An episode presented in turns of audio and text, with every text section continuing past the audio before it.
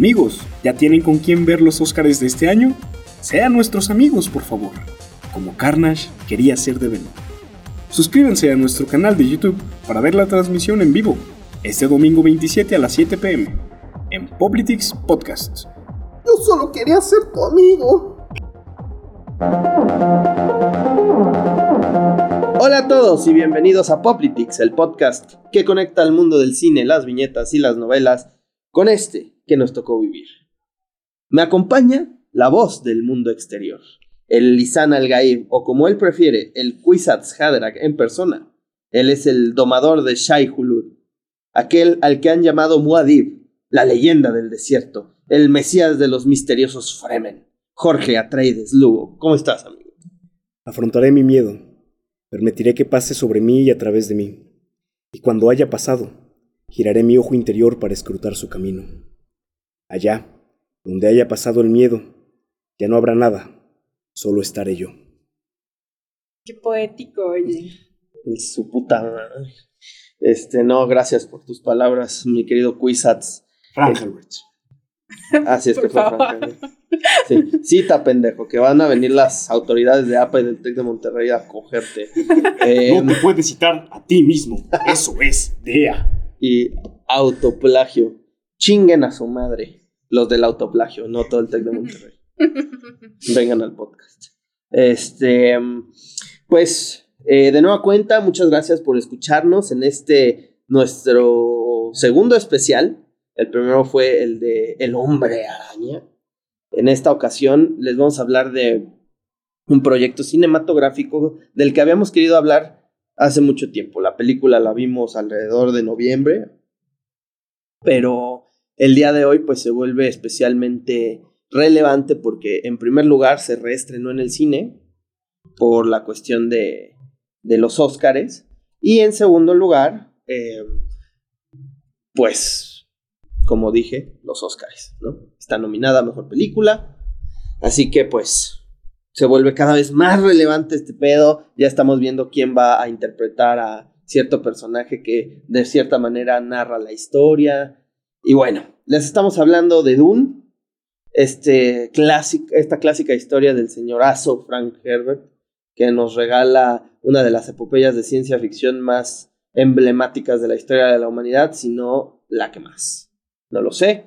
Por ahí pues está todavía en la pelea Isaac Asimov, pero en cuestión de una historia construida y un universo, podría ser que Herbert se lleve los palmares. Ahí ustedes nos dirán en la caja de comentarios si si desaprueban esto. Y bueno, y ni se molesten diciendo Star Wars es mejor. Porque no, o sea, no mamen. No viene al caso. Sí, no. Y se los dice un fan de Star Wars.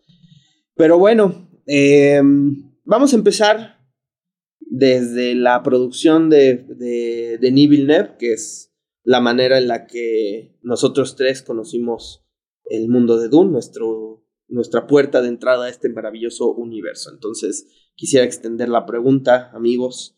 ¿Qué les pareció la película? Una película larga, elaborada, eh, que requiere paciencia, pero al final eh, paga, paga el tiempo que le dedicas, ¿no? ¿O qué opina? Una película que nos mantuvo al filo del asiento. Al menos cuando ya encontraste tu asiento, ¿no? Porque aparte de que llegamos tarde a verla, pues me parece que tú andabas ahí con la lamparita buscando cuál te correspondía, aunque la sala estaba vacía. Entonces... Yo soy muy metódico. Sí, sí, sí. Me he dado cuenta. Pero una vez que te sentaste, ¿qué te pareció, amigo? Pues muy bien. Eh, debo decir que como nos perdimos, o sea, primero nos habremos perdido como los primeros cinco minutos de la película, más 10 que me la pasé, como dijo mi amigo, buscando mi perro lugar allá adentro, eh, pues ya me tocó una parte un poco más avanzada de la película y en lo que iba transcurriendo la trama, pues me iba preguntando qué, qué pedo, sí. ¿no? Y entre ese cuestionamiento, pues empezó, me empezó un poquito a arruinar la experiencia en cierto sentido. Porque no habían visto la de Lynch, ¿verdad? No. Antes de... No, no, no. Fuimos totalmente en blanco. La única aproximación que yo ya había tenido antes de verla fue este documental de George Lucas, en donde se menciona todas las inspiraciones que llegó a tener para escribir Star Wars. Sí, menciona. Y menciona a Dune. Ya había visto las portadas, sabía que era un libro de ciencia ficción muy de renombre, muy admirado. Pero eso era todo. Entonces, eh, a pesar de que yo tuve una experiencia un poco distante a la tuya, también iba en ser. Sí, eh, pero la, la, particularidad que yo veo es que no fue una película, o sea, yo salí con muchas preguntas y también como, pues no, diciendo, no, pues no entendí qué pedo, o sea, la película tuvo sus gajes de grandeza, pero pues no, la verdad es que no la vi con ese tan buen ojo, entonces, pero, insisto, la particularidad es que cuando llegué a mi casa, me invitó a indagar en el mundo de Dune. Y fue cuando empecé a agarrarle mucho interés, cuando empecé a ver de qué se trataba. Hay muchas cosas entre de dónde viene la especia, eh, de dónde vienen las Bene de dónde qué, qué es la cofradía, eh, quiénes son los Atreides, los Harkonnen, todo ese pedo, ¿no? Y le dije a mi amigo, oye amigo. Hola a todos. Hola a todos. Vamos a ver este pedo otra vez. Porque sí, o sea, ya con este contexto que tengo, me gustaría volver a verla ya con este foco, ¿no? Sí. Y, y me dijo, claro que sí. No me... claro que sí, claro que sí. Sí, claro que sí, me dijo. Así. Así es. Y nos fuimos a verla y ya salí fascinado por completo. Porque, digo, eh, creo que es una... Hay dos formas de ver Dune.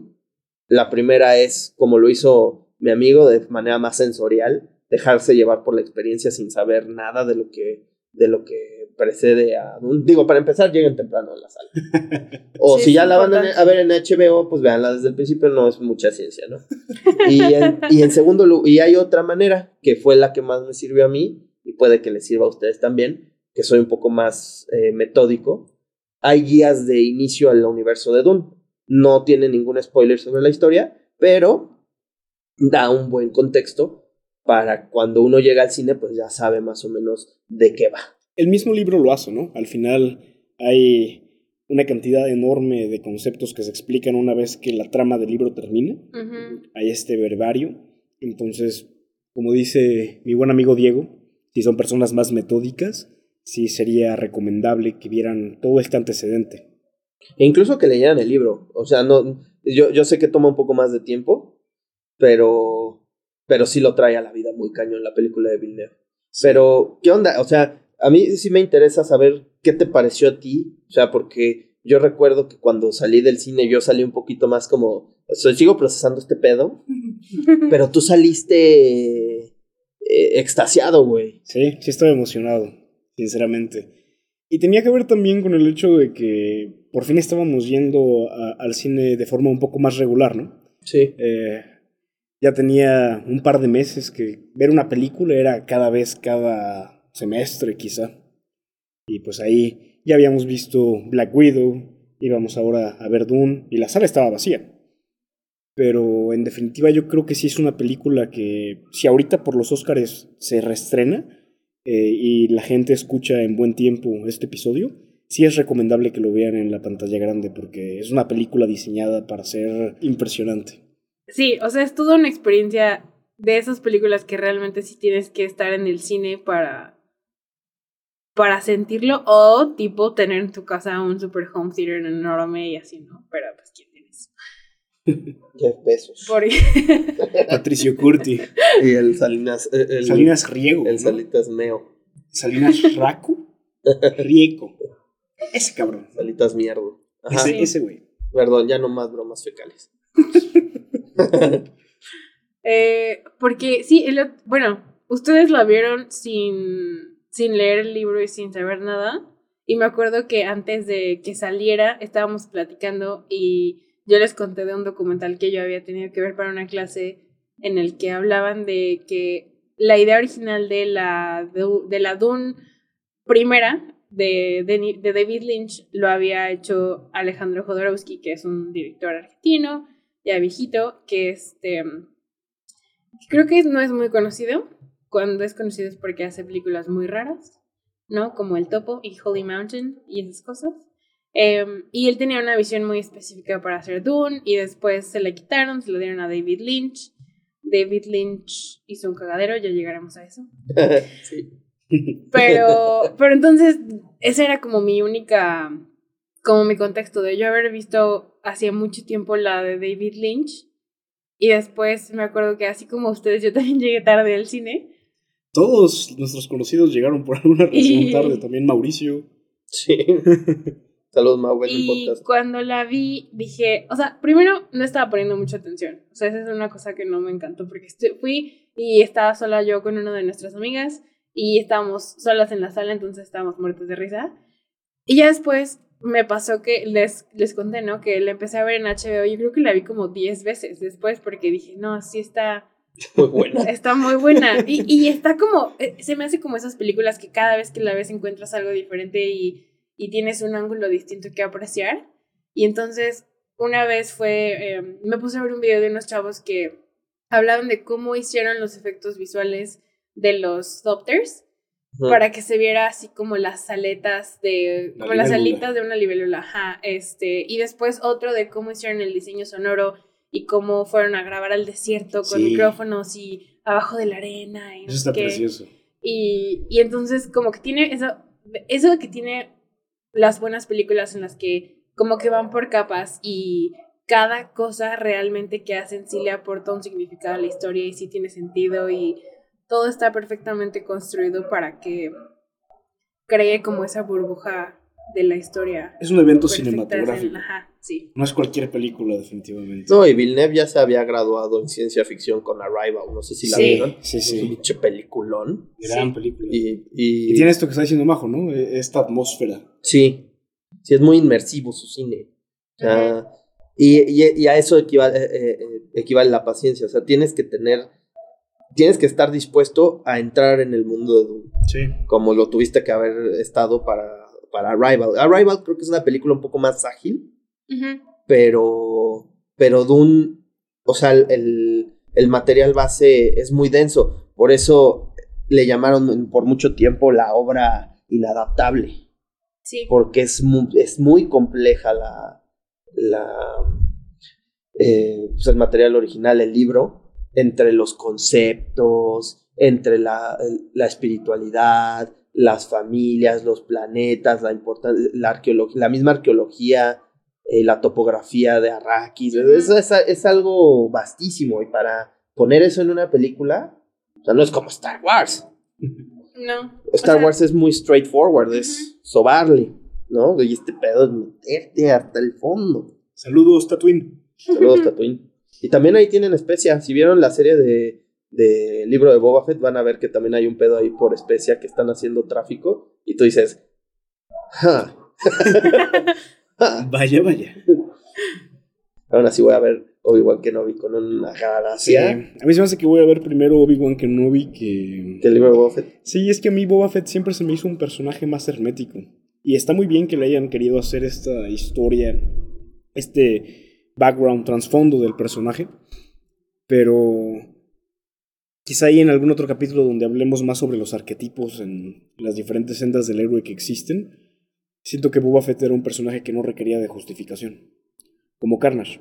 Pero bueno, ya veré la, la serie a ver qué tal. Y no es tema para ahorita. Sí, no. No, no, no. O sea, como tú dices, es un personaje hasta cierto punto unidimensional. Pero bueno. ¿Está buena? O sea, no me gustaría saber eso porque no me has platicado qué te pareció. Es buena serie. Eh, a mí me entretuvo, pero sí frustra un poco que tengan que usar todavía el mandaloriano a Din Djarin para, para, para atraer más gente. y a Baby Yoda, Baby Yoda, bueno, Grogu, para los puristas. Y hasta así sabemos cómo se llama, pendejos, cállense. eh, pero, por ejemplo, o sea, hay, hay hay gajes para, o sea, hay easter eggs para los fans de Star Wars, como que sale este güey, Cat Bane, que salía en Clone Wars. Y que es muy popular. Y también sale Ahsoka y todo eso. Y, mm, pero yo no creo que vayan a darle tan en punto como viene la serie de Kenobi, ¿eh? porque Obi-Wan Kenobi, aparte que va a estar Darth Vader, sí. pues Obi-Wan Kenobi es de los personajes más queridos de la saga. Definitivamente. Pero bueno, X. Eh, Pero está bien, porque mencionar Star Wars yo creo que también forma parte de la experiencia que es ver Dune, al menos para personas como nosotros que estuvieron expuestas a Star Wars antes que Dune. Y evidentemente, sin ser lo más importante de la película, sí hay muchos elementos que te recuerdan a Star Wars, pero que dices, ay cabrón, qué diferencia, ¿no? Qué bien está hecho esto, porque estás profundizando en cosas que ya de por sí mencionar atrae, pero que indaguen de la forma tan profunda como lo hace Frank Herbert y Denis Villeneuve con, con la adaptación, es extasiante.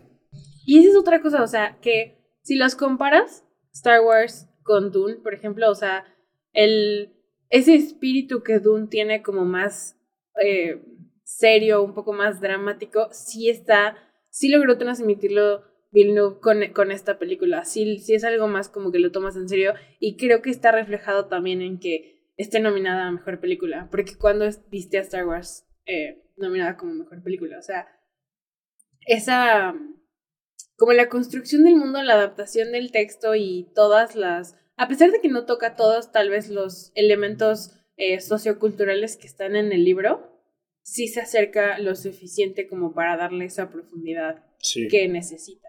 Totalmente. Lo cual me lleva a preguntarles, em, ¿adaptaron la, la, obra inadaptable? O sea, Dune siendo un libro para los que no lo han leído, este sí ya lo leí, puta madre. este, go, Diego, go. ya, ya leo, chavos, ya leo. no, es que luego me ponen libros que, puta, bueno, ok. Eh, Jurassic Park. Jurassic Park, yo no sabía ni que era un libro, pero ya lo voy a empezar. Em, el libro de Dune es muy especial porque hay todo un planteamiento. Primero, pues llega la historia como si uno supiera todo, lo cual es intrigante porque invita a saber un poco más. Eh, vienen los anexos por si, por si alguno lo quiere leer, pero en general es una historia muy mística. Pareciera, incluso se, eh, figura que se está leyendo una obra sagrada, un texto de crónica antigua. O sea, está muy bien construida la historia. De proporciones bíblicas. Sí, muy, muy triunfal el tono. Sí. Y mm, los personajes de entrada, pues todos son muy complejos. Tienes un personaje principal que crece a pasos agigantados, como lo hace en la película también. Tienes un entramado familiar muy interesante. Tienes a esta asociación religiosa que es eh, pues bastante bien pensada. Todo, todo eso de las planeaciones genéticas y conseguir a tu, a tu Chanok. Eh, la pelea entre las familias, muchos hasta dicen que Star Wars meets Game of Thrones y, es Doom, ¿no? Yo diría que es una epopeya moderna del tamaño de Troya.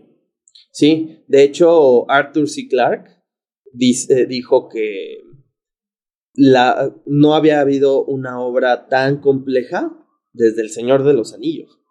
Sí, sí. Y, y esas son palabras mayores. Árbol y hoja. Así es. Eh, pero bueno, para empezar, o sea, esta pregunta está partida en dos para ustedes. En primer lugar, ¿qué les pareció el libro? Y en segundo lugar, ¿creen que se adaptó la obra inadaptable en este año? Bueno, en el año pasado. Yo empezaría por el segundo lugar. Se logró. Se logró definitivamente. Sobre todo una vez que ya ves el primer intento y unos indicios de ese segundo que fue una miniserie también. Esa no la vi completa, pero sí vi algunas escenas clave. Eh, pues ahí hay dos ejemplos perfectos de cómo había sido de complicado el adaptar una, una saga así. Entonces, repito, yo no conocía mucho de la obra original, pero al ver esta película quedé impresionado. Entonces, por supuesto que se adaptó la esencia y ya habiendo leído el libro, te puedo decir que incluso hay ciertas cosas que están ausentes en el libro que Denis Villeneuve logra plasmar ahí de forma soberbia. Y, y, por el otro lado también hay cosas que siento que, digo, hay muchas partes que vienen textuales en el libro y, y las ves en la película idénticas, ¿no? Y también hay otras que como parte de la naturaleza de adaptar un libro a una película, pues tienes que quitar mucho y creo que está muy bien seleccionado lo que quiso dejar y lo que quiso quitar. O sea, no siento que haya algo que le haya faltado poner, de lo que sale en el libro hasta ahora. Digo, obviamente nos falta la mitad, ¿no? Pero, pero lo que pasó hasta este momento, la única crítica que yo leí, por ejemplo, fue de una chava que decía, bueno, tienes un tienes esta figura del mundo desértico en el que llega un Mesías y eso se repite en, en Star Wars, en Dune, en... La Biblia. Ajá, en, sí, en la misma Biblia. Y, y como que todavía le falta, ¿no? O sea, le falta tener ese aspecto más como de Medio Oriente, tener más contexto social y cultural sobre la, el aspecto religioso y es no nada más es vestir a... Eh, como, beduinos a la gente, sino es este que tengas en cuenta como el toda todo el aspecto cultural que hay y Dune no lo tiene, según esta chava. Pero, pero yo diría, es que no, no se trata de eso tampoco. O sea, pues es que no estás en Arabia Saudita, güey, estás en Arrakis, por el amor de Dios.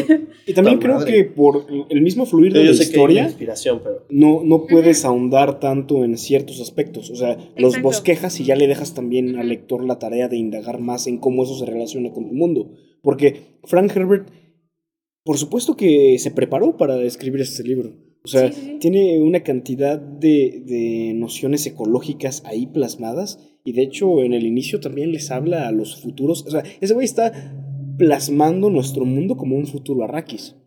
Entonces, em, yo diría que, que toda esta parte religiosa sí está muy bien hecha.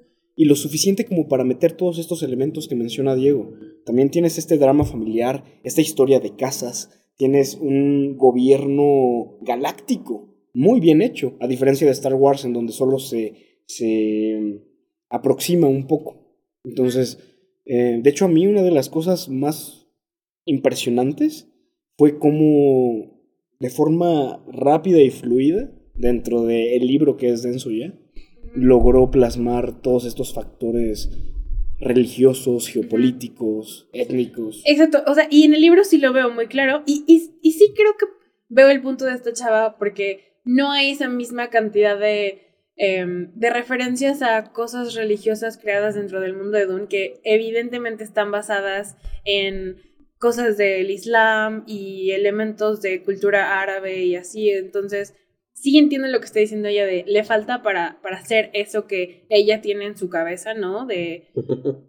Pero pues también llegamos a lo mismo, o sea, tienes que decidir con qué te quedas y con qué eh, y que conservas de la historia original para que siga teniendo sentido en este nuevo medio en que le estás contando. Y tiene que tener un balance, ¿no? Ajá, exacto. Entonces, eso yo creo que está muy bien logrado porque sí lo entiendes. O sea, incluso si, si ustedes no habían sabido de qué se trataba y llegas al cine y no sabes qué está pasando, sí entiendes, pues, que es la historia de este chavito que no sabe qué pedo, que tiene que descubrir quién es y si sí es el elegido o no. Y eso, por ejemplo, no me quiero adelantar mucho, ¿no? Pero eso es una distinción, eso es un punto muy diferente en las tres, en los tres textos, en la película de Villeneuve, en el libro y en la película de David Lynch. O sea, en la película de David Lynch, desde el principio ya es evidente que Paul es el elegido, ¿no? Y nunca hay ninguna duda y no ves una... Em, pues ese momento en el que sí, ¿no? ¿Qué va a pasar? ¿Qué, no? Siempre es como que muy certero. Y en el libro y en la película de Devil No sí ves ese momento en el que este chavito neta, o sea, ¿qué, qué, qué significa? ¿Qué está haciendo? ¿Qué son las visiones? ¿Qué está pasando? ¿No? Sí, hay más incertidumbre. Ajá. Entonces, sí, creo que es una... Es la mejor forma en la que tal vez lo pudieron haber adaptado. Sí, eh, de hecho, algo que hizo muy bien Peter Jackson, por ejemplo, con El Señor de los Anillos, ya que se hizo la comparativa, es no echarte de putazo todo el misticismo de la Tierra Media. Te lo va diluyendo entre las tres. Eh, no es algo que, o sea, no quiere, no quiere aventarte toda la obra y todo el pensamiento de Tolkien en una película, lo cual a mí me parece muy interesante, porque incluso Villeneuve eh, omite a ciertos personajes en esta película para no, no sobrecargar la trama. La princesa Irula no sale, el, el, Fate Ruta no sale, el emperador no sale, y pareciera, digo, yo me imagino que van a, que va a salir Fate Ruta, ¿no? Sí, ¿no? Tiene que, gran papel. Ajá. No le pueden quitar.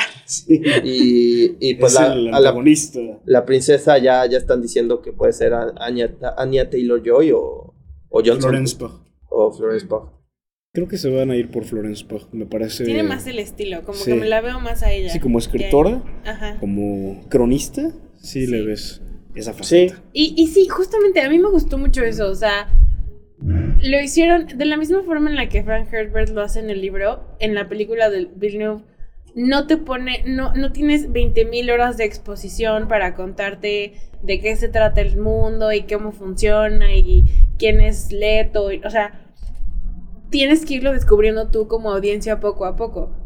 Y lo poco ¿No? que tiene de exposición lo hacen 10 minutos, ¿no? Por eso el hecho de que hayamos llegado tarde, para algunos podría haber, haber sido como una gran omisión. Porque Chani se echa un monólogo de 10 minutos, bueno, menos, menos, menos. Sí, como de dos minutos de, Sí, lo sí, impo- sí. de la importancia de Arrakis. Sí, sí, sí. Y en esos 10 minutos también te muestran cómo están colocadas las casas, quiénes son los Harkonnen, eh, con lo poquito que tienes de interacción entre Lady Jessica y Paul, también ves mucho de lo que son las Bene Gesserit. Ujú. O sea, esos primeros 10 minutos de, de la película definitivamente son esa exposición y es todo lo que te da exposición. Exactamente. No más. Ajá. Porque tienes que averiguarlo tú, tienes que Sí. saber qué Y eso es pasa. lo que lo hace intrigante, ¿no? Exacto, ¿no? O sea, eso es lo que hace que la quieras volver a ver 50 veces. E- e insisto, es una película que, que asume que tú estás ahí. Sí. O sea, Le estás prestando Tú- atención. no y, no, y tú estás recorriendo los pasillos o el desierto o lo que sea con estos güeyes. Por eso no hay tanto contexto y por eso no hay una princesa Irulan que te esté diciendo, y este es Arrakis, y este son los Harkonnen, y este güey es mucho bien la cruel". de Lo- David sí, Lynch. ¿no? porque la de Lynch empieza, en lugar de tener a una Chani al principio, la de Es Lynch Irulan. empieza con Irulan diciendo, mi padre el emperador, no sé qué, y estos son los Harkonnen, y estos son los Latreides, y Como esto muy es lo que obra está de pasando", teatro. y- ajá, Ándale. que es, es- ajá, Muy si se, si se acuerdan de Sí. lo que les dije cuando, no me acuerdo si fue cuando ya habíamos visto la película, em, pero creo que tú ya la habías visto, Diego. Sí, ya la, de David la de. David Lynch. Y estábamos diciendo, parece pastorela este pedo, Sí, o sea, sí, sí. Es que sí. O sea, ni, ni cómo contradecirlo. O sea, Stink. se me, se me hace que es una, una muestra de una gran valentía. Porque para los medios, eh, creo que se grabó una Sí. parte en Estudios Churubusco, Sí. ¿no? Ujú. Entonces, eh, para, el, para el momento, era un, no contaban con mucho, mucho, mucho. Sí, sí, o sea, es un Eh, gran logro técnico, no, no, ningún efecto visual está hecho a computadora, todo es práctico. El, lo que decías de los estudios Churubusco, hay una escena en la que cuando llegan a, a, a Arrakis, eh, creo que son el, el ejército de los Harkonnen, no me acuerdo, eso está grabado en el Estadio Azteca y tienen una maqueta hasta arriba del estadio y después abajo tienen a todos los extras y todo el rollo, entonces obviamente eso tiene también su mérito. Pero, eh, eh, pero pues es que el, el guion pare- pareciera que realmente tenías el libro acá y estabas escribiendo en la eh, Bueno, en ese momento era una máquina de escribir, me imagino. No quiero, no quiero especular, pero pues la película es ochentera, ¿no? Sí. Entonces sí, es máquina de escribir. Eh, y pues es mucho una calca, o sea, porque de repente hay, hay diálogos que son muy solemnes, que tal vez no tendrían que ir ahí. Y mm, se nota como medio, mm, tal vez un poco forzado. Sí, Sí, apresurado. Como acartonado y... quiero meter todo esto en dos horas. Y hizo justo lo contrario que, que Denis Villeneuve logró hacer bastante bien. Incluso te meten este miembro de la cofradía espacial al principio de la película y está todo extraño y tú no sabes qué chingados Exacto. es, qué es la especie. O sea, ¿Por qué está así? ¿Qué le pasa? sí, y eso es algo que ni siquiera sale en, la primera, en el primer libro. No, y se jode un poco el, el- el- la trifulca política al saber ya de explícito que el emperador quiere eliminar a los Atreides y especialmente al niño. Sí, porque en el libro al principio sí te plantean que los Harkonnen ya están haciendo toda esta conspiración, pero la parte del emperador se va dilucidando un poquito después. Y yo entiendo que es un, un gaje de la época, pero obvi- obviamente pues a muchos de los actores que salieron en la película de David Lynch no los conozco. Solo conozco a Paul, que fue el villano de, de los Picapiedra. Y a Xavier. Y a Xavier, ah, sí, a Y Xavier, por Sting. supuesto. y a. Sting. que pues Sting, qué bueno Sí, que cantas, güey. Qué bueno que cantas, güey, porque no mames, de actor estás de la verga. Igual que LeBron James, o sea. Bueno, no, no tanto, no tanto. LeBron James puso un nuevo, una nueva, un nuevo estándar para actuar de la verga. Sí, este güey todavía se puso un látex brillante, güey. Sí, no, y le echó más ganas. LeBron James. Qué bueno que juegas también fútbol americano, güey, porque si no, digo, este, Básquetbol. básquetbol, qué pendejo. Eh, básquetbol, porque si no, verga, te morías de hambre, güey. Em, pero, bueno, de esos tres actores, la neta, yo no te paso. Y aquí metieron una producción a la hora de castear. O sea, para empezar, digo, Timothy es el. Es Chalamet, ¿no? Timothy Chalamet es, es de, los, de los actores del momento, evidentemente es un excelente actor el cabrón. Sí. Eh, este Oscar Isaac de, de Leto lo hizo Uf, no, no, no. Para, para, para el, bueno, para el público que le atrae la figura de, de Oscar Isaac, yo creo que se dieron un muy buen agasajo en el cine. Y aparte de la actuación que hace, ahí está, confirma Majo. La actuación que hace es fantástica. Eh, siento que, a diferencia del libro, a un Don Canaidajo lo hicieron distinto. Eh, Más solemne. más- eh, pero el más, más, Es más- menos carismático y también puede llegar a ser incluso en algunos momentos como castroso, ¿no? Porque se está embriagando en Sí, un cierto, momento. sí. Y aquí es más cuate de, de Sí, Paul. definitivamente. Lo hicieron más solemne en la película. Este, Josh Brolin de, de Gurney Halleck. Ay, güey. Sí, güey. Ay, güey. Sí. Ay, güey. Es Thanos. Eh, No quiero spoilear nada, pero es como. y eh, bueno, pues Batista de, de, de este Raban. Eh, pues es que no esperas mucho de Raban, ¿no? En esta película no. A ver si podemos ver un poco más de esa crueldad en la siguiente. Sí. Porque pues es un plan del varón Harkonnen.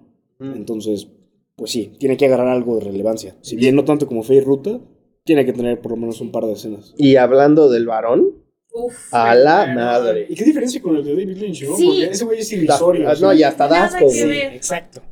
Y, y a mí me gustó eso mucho como, o sea, viéndola, antes de ver Duna en el cine, me acuerdo que intenté ver con mi papá la de David Lynch. Y me dijo, ¿qué es esta ma- mamada? ¿No? Es como, dale chance, o sea, es... Está horrible, pero es como cine de culto un poco. Es como de Este, Ron. y este, y sí, o sea, ese, ese, mm, ese varón Harkonnen de David Lynch es asqueroso y es grotesco, pero muy caricaturesco. Ajá. Y el varón Harkonnen de Villeneuve es como que es, es Siniestro. otro, es- ajá. También te da asco, Y pero es es un muy diferente asqueroso, tipo de pero asco. es un asco así más como más Te da miedo, real, ajá. Sí, Porque- te, da el asco que te da un político o, o- o un Jeff Sí. Bezos. Es diferente. Sí. Pero, eh, incluso con los propulsores, Ujú. o sea, la, la impresión que me da la película de David Lynch cuando este güey vuela es... Eso es lo que me es da de... Potter güey. en la Sí. Sí. sale volando al cielo. Así, o sea, eso es lo que me imaginaba cada que volaba este güey. Y con la de Villeneuve cuando empieza, Maya Rakis. Sí, es como, a la madre". verga, porque suelta ahí arriba y la toga Y le llega. Cuando se toca el rostro, No, eh, la cabeza, o sea, Ah, sí. sí, sí pensé mucho en Java de Hot. Y es que. Stel- Stellan Skarsgård es una toraza. Sí. sa, sa, sa, sa, no, sa, cuando, cuando sale la latina esa con la cosa negra asquerosa. petróleo. petróleo. sí. Chapopote. que, uh. y, Para alimentar y- Querétaro. espera, y Lady Jessica. Lady Jessica lo es- hace excelente. Está increíble. Me acuerdo que antes de ver la película salió em, en esos videos de YouTube, creo que son de Vanity Fair, de análisis, análisis de una escena. Estaban analizando Villeneuve y Timothy, creo, la escena del Gom Jabbar. Y entonces hablaban de, de ese papel de Jessica Ferguson, de como la, la, la célebre frase que nuestro amigo leyó al principio del episodio, ¿no? Como, como esa meditación de ella que en el libro tal vez suena un poco más como en ese tono en el que lo dijiste al principio del podcast, más grandilocuente un poco, y ella lo hace tan así como en chiquito en privado, como, como si estuviera rezando así muy de... Sí, es una oración. Ujú. Y, y se- y- y hasta cierto punto te inspira cierto fanatismo, ¿no? Sí, exacto. Eso es lo que se me hace padre de esa escena. O sea, entiendes un poco como ese contexto de ella es una Bene Gesserit y está súper cabrón el adoctrinamiento y el entrenamiento que tienen. Y aunque no lo llegas a ver tan al, al grado del libro en la película, sí tiene como cierto tinte de eso. Sí, o sea, finalmente como que, o sea, yo cuando vi la, la, película por primera vez y la vi recitando eso, si bien las palabras son muy bonitas, yo dije, esta pinche fanática entregó a su hijo para posiblemente que se muera. Y ahorita está como, hazle caso a la madre superior. A mí se me hacía muy cultista eso, ¿no? Ya luego, ya viendo un poquito más el contexto, pues dices, ok, porque me, me acuerdo que en el libro es Paul el que, el que recita la letanía del miedo mientras está haciendo el Gom Y aquí es Jessica. Sí. Entonces, cuando hagan cambios, háganlos bien, nada más digo.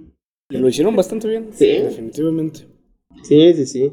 Y luego hay, en especial hay una escena que también en el, en el libro es muy reveladora, pero que tú fuiste, saliste fascinado, que están en la Steel Tent. Sí. Y que le llega la, la epifanía de la, de la Guerra Santa. Mm. ¿Qué, ¿Qué sentiste, amigo? ¿Qué sentiste? de proporciones bíblicas, definitivamente. Y es algo que en el libro creo que a veces Frank Herbert llega a omitir, porque va creando este momentum para ciertas escenas que dices, güey, ya quiero llegar ahí porque van a ser guerras, van a ser enfrentamientos, van a ser eh, revelaciones muy cabronas. Y Frank Herbert corta ahí y te pasa el qué sucedió después. Sí. Entonces para mí eso fue algo bastante anticlimático. Entiendo porque como escritor, pues cuánto hemos batallado en crear ese tipo de cosas. Sí, las es difícil. son difíciles. Es difícil, no, no, no es algo sencillo. Entonces entiendo por qué Frank Herbert decidió omitir todo esto y eso no le resta en lo absoluto mérito a la obra que terminó por, por publicar. Pero definitivamente me sentí agradecido con Villeneuve, tanto antes de leer el libro como después. O sea, si es algo que, que marca. Estás ante el recital de un apocalipsis. ¿Y, y, qué te hizo sentir mientras, o sea, porque es Jessica tratando de confortarlo y este güey balbuceando. Hay una guerra santa, una guerra librada en mi nombre y el, el, el terrible propósito y todo eso, ¿no? Sí, es algo que está cayendo sobre mis hombros, pero no sé qué es y al mismo tiempo estás lidiando con el duelo de perder a tu padre y perder todo tu modo de vida, ¿no? Sí. Sí, es impresionante. A mí lo que más me fascinó fue esta combinación entre las escenas del futuro venidero y la desesperación en la cara de Paul.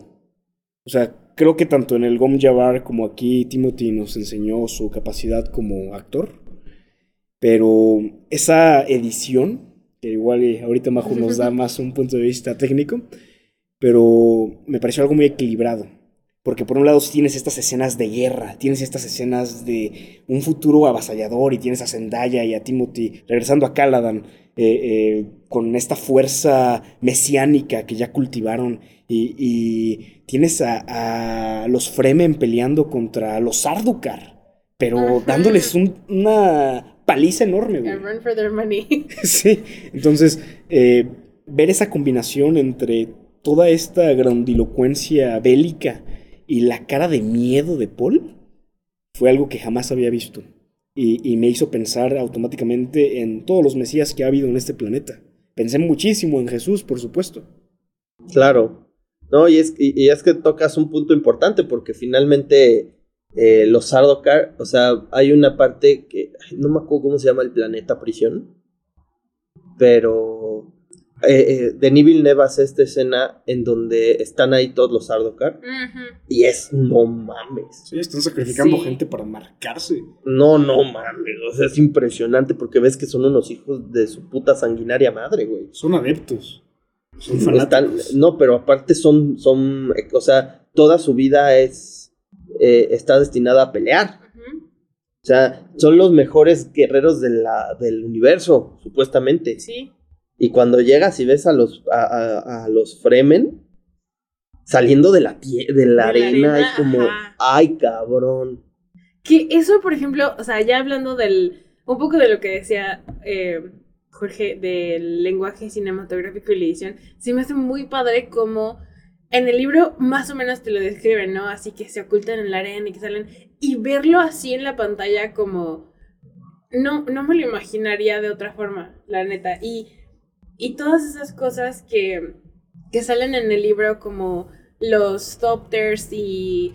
Em, e, esos como elementos que te dicen de el mundo de Dune es esto y es así, y en el libro te lo describen de cierta forma, y Villeneuve lo presentó de, no sé, no sé si, em, digo, ¿cómo se llama el hijo de Frank Herbert? Em, Brian, ¿no? Brian Herbert. Creo que sí, que les ayudó, ¿no? En el proceso. Entonces, se me hace que sí tiene como claramente esa influencia de le preguntaron y le dijeron qué opinas, cómo hacemos esto, cómo te lo imaginas, cómo crees que se le haya imaginado a tu papá o algo así. Porque sí es, es en, eso de la adaptación brillante creo que esa es una parte importante, como esos detallitos de, em, incluso como lo que decíamos al principio de que grabaron en la arena con los micrófonos y todo esto, de cómo suenan los thumpers y cómo suenan los sopters y todas esas cosas como cuando le cantan al Lisan al Gaib, cuando bajan, cuando aterrizan en Arrakis, ¿no? O sea, no sé, esos como elementitos de adaptación se me hacen brillantes. Y es que esas son las escenas que me hacen estar en desacuerdo con los comentarios que leíste.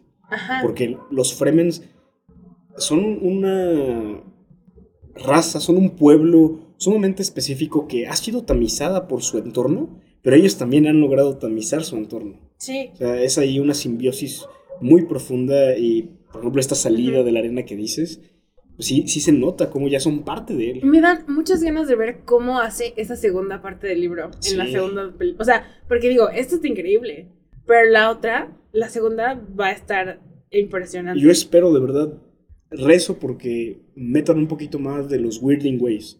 Que e, en la adaptación de David Lynch, como que lo, sugieren feón. Y en la parte de Doom definitivamente ni siquiera lo muestran. No, eh, perdón, en, el libro.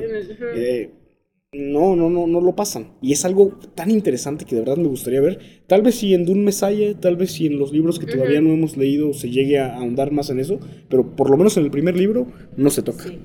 Sí, no. Y de hecho, la, eh, de hecho, pues ya podemos irnos de lleno a la adaptación de David Lynch. La escena que evidentemente por, la, por el momento en el que se hizo y pues por asumir que los Weirding Ways era gritar rarito, eh, pues medio cagaron la escena, pero eso de que están todos, o sea, llega todo el ejército en los gusanos, como, ay cabrón, ay cabrón, porque ahí está el emperador, ahí está el varón, Ahí está la hermanita, la hermanita, qué pedo.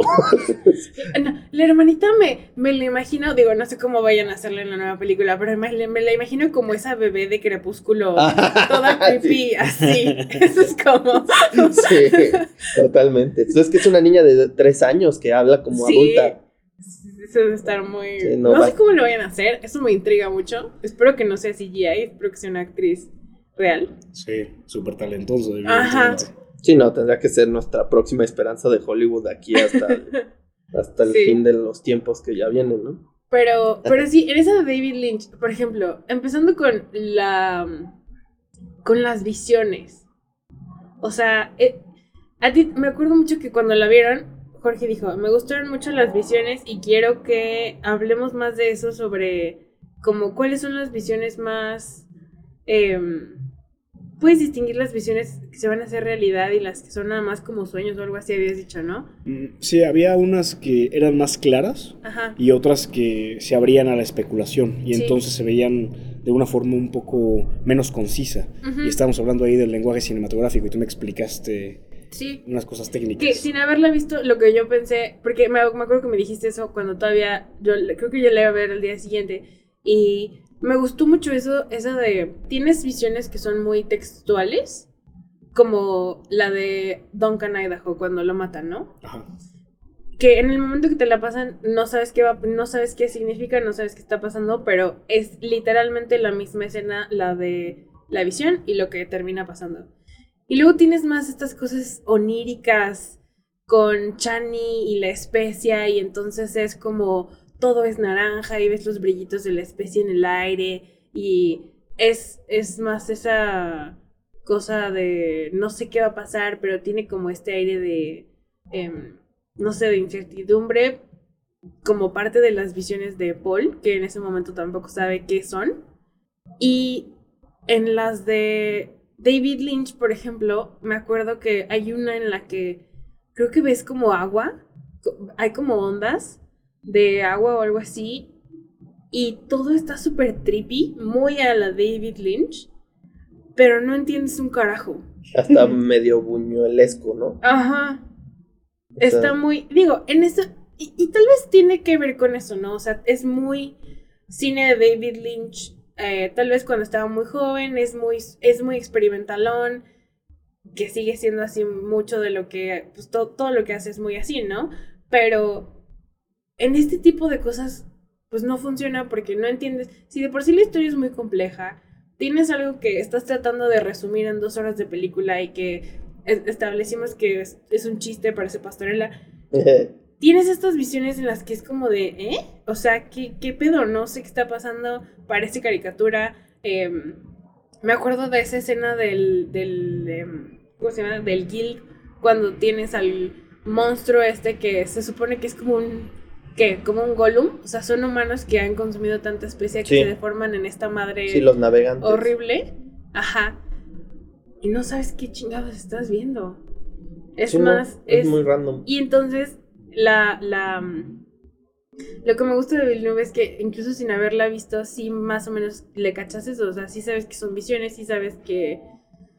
Pues que las está, las está pensando Paul y que tiene cierta eh, misterio y no sé, como foreboding. Sí. Y, algo que es interesante es que no.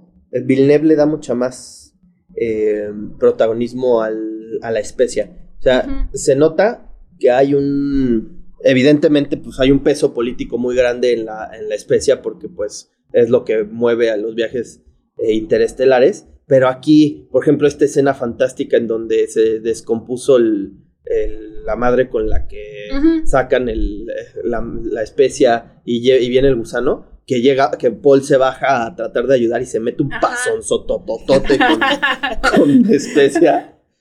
Y ahí es cuando, cuando empiezas tú a ver como espectador el efecto de esta madre. Sí. O sea, no sé, finalmente siento que, que la película de, de Lynch, obviamente pues Soba muchas cosas interesantes, eh, pero pues al final, por ejemplo, no sé, eh, es más, más consecuente en el hecho de que el, varón es un pervertido sexual, por ejemplo. Lynch mete mucho eso. Aquí en esta no lo consideran importante. No. Dicen, el güey es malo. Si le metes ya que, se, que, que está tirándole el pedo a sus esclavitos chiquitos, este, a chavitos, y que incluso hasta ve con ojitos a Fate Rota y todo eso. Mm, ¿qué, le aportas a la trama con eso? Nada. Lo único que tienes que saber es que es malo. Es un muy buen editor, Denis Villeneuve. Sabe qué meter y sabe que no. Y por ejemplo, esto que, que, menciona Majo sobre las escenas y la claridad que te muestran o no, sí está muy relacionada con el libro y con esta habilidad que tiene Paul para ver hacia el futuro. O sea, constantemente se está preguntando si estas visiones son algo que van a suceder o si puede alterar el rumbo del destino que se le está planteando. Entonces, el que Denis Villeneuve haya logrado este lenguaje cinematográfico, esta forma de narrativa tan específica, se me hace algo que sí se merece un Oscar y, por eso mismo está culero que no lo hayan eh, nominado para mejor director. Sí, se mamaron, ¿eh? Se mamaron. Y espera, eso, eso que dijiste ahorita de lo último sobre el sobre ese camino de Paul, de no tienes la certeza de qué está pasando y si se lo va a hacer o no sé qué, es algo que cuando platicábamos de la de David Lynch, me, a mí se me hacía, me daba mucho cringe, porque creo que dijo, dijiste tú, Diego, como aquí se lo dan todo en bandeja de plata, o sea, desde el principio sabes y es muy fácil y, y luego luego se da cuenta de, sí, yo soy el Quesas Hadar, yo soy el Lisa al Sí, te vomitan toda la información. Ajá, y aquí todavía no sabes qué va a pasar con Paul, porque él tampoco lo sabe y también tiene como ese justo momento de duda de, ¿puedo cambiarlo? Quiero, no quiero que se muera, ya vi que se va a morir Duncan Idaho, no quiero que pase, lo quiero evitar, em, que tiene eso, obviamente conforme lees ya la segunda parte del libro te das cuenta de todo lo que quiere evitar que pase. ¿no? Sí, está atribulado, es un Mesaya que verdaderamente no quiere que las visiones de grandeza que se le presenten se materialicen, porque sabe que eso va a equivaler a un genocidio galáctico. Y todo el tiempo se está preguntando cómo puede evitar eso y pues No hemos leído el segundo libro, pero como terminó el primero, sabes que no lo va a poder evitar. O sea, es un camino que ya está trazado, que lleva años gestándose y que él simplemente es una pieza en la que, en un tablero, en el que incluso si lo quitan a él, el camino ya está sentado. Y su mera presencia en Arrakis por un par de años ya sembró lo suficiente para que exista una legión fanática que se expanda por todo el universo. Y de hecho, no me acuerdo si esto pasa al final del primer libro o el principio del segundo, el de Messiah, pero hablan de cómo ya llegó Paul a tener esta cualidad eh, mesiánica en la que lo que sea que haga, ya su figura es intocable, ¿no? O sea, ya van a, ya hay leyendas de él y ya hablan y dicen, no, es que Paul Muad'Dib y Lisan Al-Gaib y no sé qué, y entonces ya lo que sea que él haga no va a influenciar de forma eh, importante esa imagen que, ese culto que ya hay a su figura entre los Fremen y... Sí, incluso si lo mataran ya se volvería en un mártir. Y toda esta guerra se daría sin él o con él. Sí, sí. Entonces valdría madre que muera. Sus intentos de cambiarlo ya. Sí, está impresionante porque es una senda del héroe que generalmente se ha planteado desde el punto de vista de las masas. Son las personas que están esperando a esta figura mesiánica para salvarlas de una opresión que quizá ahí lleva siglos y, pues es este esperar, e, esta fe que se genera alrededor de él. Y aquí en cambio te muestran a esa figura mesiánica transformándose en ese elegido, incluso en contra de su voluntad. Exacto, y eso, eso a mí me gustó un buen, o sea, ese camino personal que tiene él. En la película no se nota tanto, ¿no? es más evidente en el libro, pero cuando dice como, es que no puedo yo llorar por mi papá ahorita, tengo que esperarme para poder sentir el dolor de haberlo perdido por ejemplo, o sea, es, esas cosas de, pues, superhumanas del personaje, ¿no? Que te ayudan a construirlo y a darle una dimensión mucho mayor y entonces tienes a, a este chavito, ¿no? De, ¿qué? ¿Tiene 16 años? 15. 15, ajá. Que pues neta sí, sí no sabe qué pedo, ¿no? Y es que viene de un planeta en donde lo que se consideraría normal en Arrakis es visto como un mensaje divino. Porque incluso el llorar por un muerto para los Fremen es, güey, le estás dando de tu agua a un muerto. Le estás haciendo una ofrenda. Entonces, cosas que él ni siquiera estaría haciendo por eso, que son muy comunes en su planeta, en Caladan, ahí se transforman en esta especie de... Es un mensaje divino. Entonces, eh, para él también es esta cierta ambivalencia en decir, güey, yo no tenía idea que todo esto ya se había sembrado aquí y que yo nada más vine a cosecharlo, básicamente. Y no tengo de otra, porque también mi supervivencia está basada en eso. Hay momentos en los que quizá él quisiera escapar, pero sabe que si no le sigue el juego a los Fremen, como cuando se encuentra con, con esta juez del cambio, eh, que en el libro eso me gustó, que en el libro sea hombre y que en la película le hicieran mujer. no cambia mucho. Eso está chido, esa es inclusión bien lograda. Sí, pues es que ahí no, no importa su Ahí va a tener ella que ser mamá de, de A mí no me pareció de ninguna forma diferente el que hayan hecho ese cambio. Exacto. Pero bueno, entonces eh, eh, tienes aquí a un Paul que le tiene que seguir el juego para conseguir un poco más de tiempo. Porque también es una carrera de supervivencia de Jessica y de Paul. Y aunque Paul no quisiera meterse más en, este entramado divino, no tiene de otra para convencer, sí, sí, sí, para convencer a esta persona de que lo ayude, tiene que hablar como Elisan Al-Gaib. Eh, pero aparte, sí te plantean a un personaje larger than life, o sea, no es un cuate que nada más le pega su, el destino en la jeta y ya, ahí tengo que hacer esto, o sea, siempre te lo ponen como un cuate... Eh, excepcional. Si quieres, no a nivel de que, que sea tan evidente como la de Lynch, que ahí sí es como me la pelan todos desde el principio. pero, o sea, todo el tiempo, todo el tiempo lo ves decidido. O sea, no hay, no hay un momento en, el que lo veas per se tembloroso. Tembloroso no, pero sí notas el que no quiere estar así. Ah, no. no, no, él... él, Está en negación. Como, bien dices, en David Lynch, pues sí ves a este cabrón que dice, ok, soy el Kwisatz Haderach, chingón. Soy el elegido. Vamos a darle. correcto. Y aquí, aunque evidentemente sí es un personaje que ya ha trabajado para haber cultivado, en el libro incluso lo, lo proponen como Mentat, que, que en la película no sucede. O sea, si estás hablando de una persona excepcional que, que, fue entrenado en un arte que en realidad está solo, solo permitido para las mujeres. Pero aún con todo este entrenamiento previo, él no quiere ser el Kwisatz Haderach. Ah, una cosa que, como pequeño paréntesis, que sí podría yo criticarle un poco a la película de Villeneuve, es el manejo que le dio a Peter de Vries. Puta, es que yo creo que ese güey tenía un chingo de potencial para ser despreciable hijo de su puta madre. Porque aparte, el trato que hace con Yue para que traicione a los Atreides es quedarse con Jessica.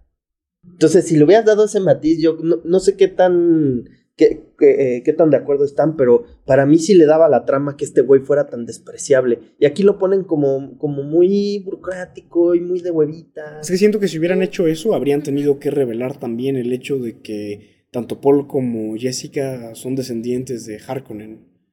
Entonces, no sé si estuvo relacionado con eso o con que lo van a pasar a un segundo plano en la película que viene. Bueno, pero lo que pero la revelación incluso en el libro de que Jessica es Harkonnen pasa después de la mitad, ¿no? No pasa, no, cuando están en la Sí. Sí, o sea, ya cuando están escapando, eh, ya, ya lo están sugiriendo. Cuando ya el cuando Paul está teniendo todo este, todo este ah, ascenso mental, es, cuando, cuando empieza a checar su línea, eh, su línea genealógica y ve que el varón es su abuelo. Sí, o sea, no sé si por el hecho de que son conceptos que están muy ligados, decidieron dejarlo fuera, pero entiendo, o sea, sí, sí pudo haber sido un personaje que, que diera más, pero tampoco creo que, haya sido un recorte tan esencial. Ah, no, no, no, no, o sea, no, no por esto, o sea, no fue un error garrafal así de que qué te pasa, pero sí Era algo interesante. Pero al, leer un poquito más de, de Peter de Bries, sí se, o sea, hablando de los Mentat, se me hace... Pero si quitaron lo de Paul. Ajá, porque el eh, Thufir Hawat es un mentat también, pero es un mentat como más benevolillo. O sea, pues es una, pues está con los Atreides, ¿no? Sí. Y Paiter, hasta el varón lo dice, porque pues en algún punto tiene a Thufir eh, pues de su lado, bajo amenaza, y dice, es que Paiter era el mentat perfecto para mí, porque combinaba la, la experiencia de los mentat con la malicia o sea, Peter de Bries a mí se me hace un personaje muy, muy maquiavélico. O sea, porque aparte de ser sumamente inteligente. Mira, nada quita que en la segunda parte lo lleguen a, presentar, güey. Sí, no, o sea, sí, sí aparece en la película. No, me refiero a, esta, esta, sección que dices tú de él. Porque, pues, yo me imagino que sí le van a dar también esa pieza a los Mentat cuando logre tener a, a, a Tufir de su lado.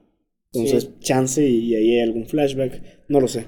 Pero, pero sí, pudieron haber tocado un poquito más de ese tema y creo que le hubiera dado también un poquito más de desarrollo a Paul, que no lo necesita, sinceramente. Creo que la película lo hizo bastante bien. Ah, y, eh, y justo, o sea, siguiendo en el hilo, eh, pues es o sea, siempre, siempre enfrenta sus retos con mucha, mucha autoridad. O sea, se nota que es hijo de Duque que, es de cuna noble.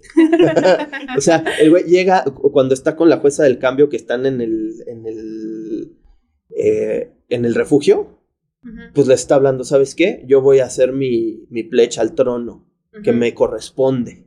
O sea, el güey viene con unos huevotes tremendos. Incluso ya al final de la película, cuando, cuando es el duelo a muerte con Yamis, puta. O sea, tú creerías que no, pues dices, no ha matado a nadie en su vida. Y llega con un temple el cabrón. Pinche Timothy. Y en el libro creo que lo, retratan muy bien en escenas que llegaron a recortar eh, por cuestión de tiempo seguramente. Pero por ejemplo esta escena que tienen justo antes de que lleguen los Harkonnen y, los Ardukar a, invadir.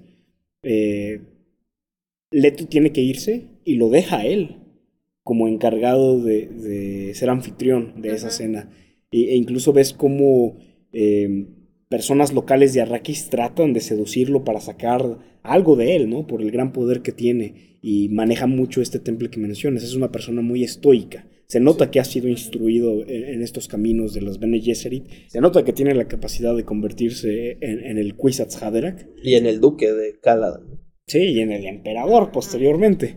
Em, pero sí, sí me parece muy interesante cómo Frank Herbert te pone una senda del héroe poco convencional, en el sentido de que el Mesaya siempre es alguien observado. Y aquí lo tienes en un papel protagónico, teniendo todos esos duelos inherentes a, un personaje así. Sí, claro, nunca voy a definir el Nuevo Testamento como una novela, pero pues siempre es algo muy, muy anecdótico, ¿no? Muy testimonial de que pues eh, esta gran figura pues hizo esto y palabra de Dios, ¿no? Y, y eso lo hace Irulan, pero poquito. Pero aquí es como si te dijeran, ¿qué estaba pensando mientras, eh, mientras multiplicabas los panes, güey? O sea, ¿qué estabas pensando mientras caminabas en agua, no? ¿O qué estabas pensando mientras curabas gente, a los ciegos, ¿Qué y a los leprosos? Ajá.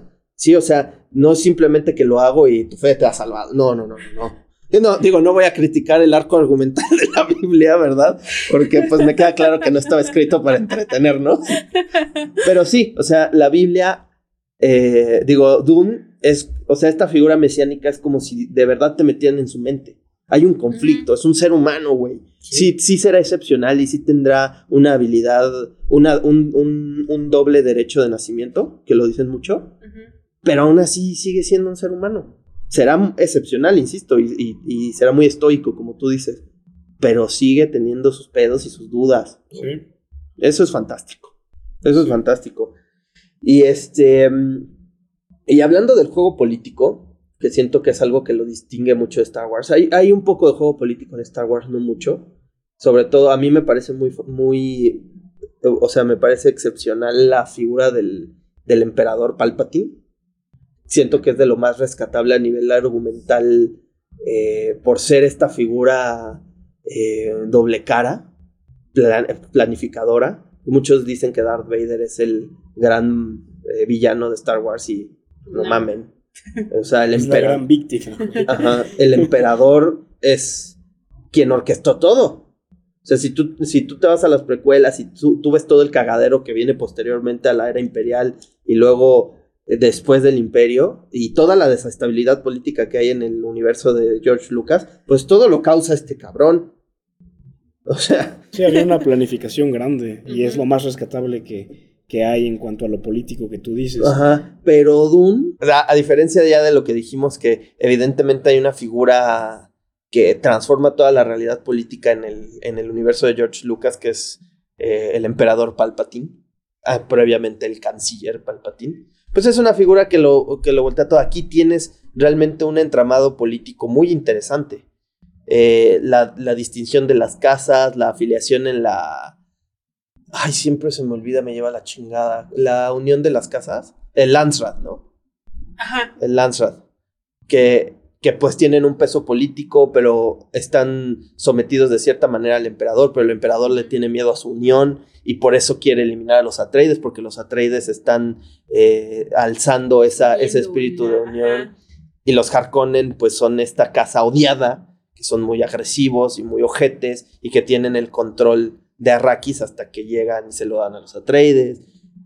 Pero al final, este se lo doy a los Atreides es toda una trampa porque la operación para sacar la especia es todo una. Está toda jodida. el equipo está terrible. Hay una justificación mucho más desarrollada que para Palpatine, que es un güey que bien podría ser sustituido por un Salinas Riego.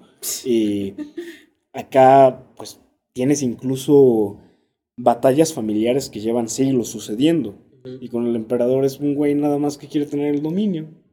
Sí, pues un Sith es una, es una eh, persona que se dejó seducir por la oscuridad, por la oscuridad, por la oscuridad. De Banco Azteca. De Banco Azteca. y ya, o sea, lo único que quiere ese güey es hacer el mal. Y ya. O sea, en cierta manera es un malo malote, pero... Pero, qué, pero qué malo malote. O sea, digo, lo que le hicieron en la última trilogía fue grosero.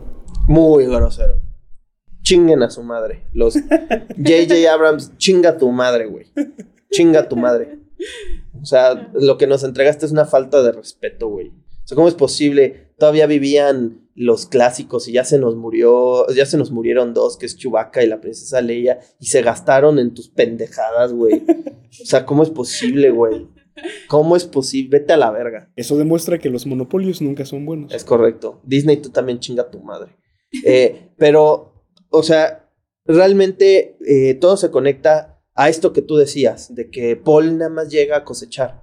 Porque hay un, un conflicto, no solo es la cuestión espiritual y el entramado generacional que están planeando las Bene Gesserit, también hay una parte política muy importante eh, que se viene gestando desde hace mucho, que de hecho desde en el libro, en las películas, ya es eh, sumamente claro que los Atreides van a ir a morir.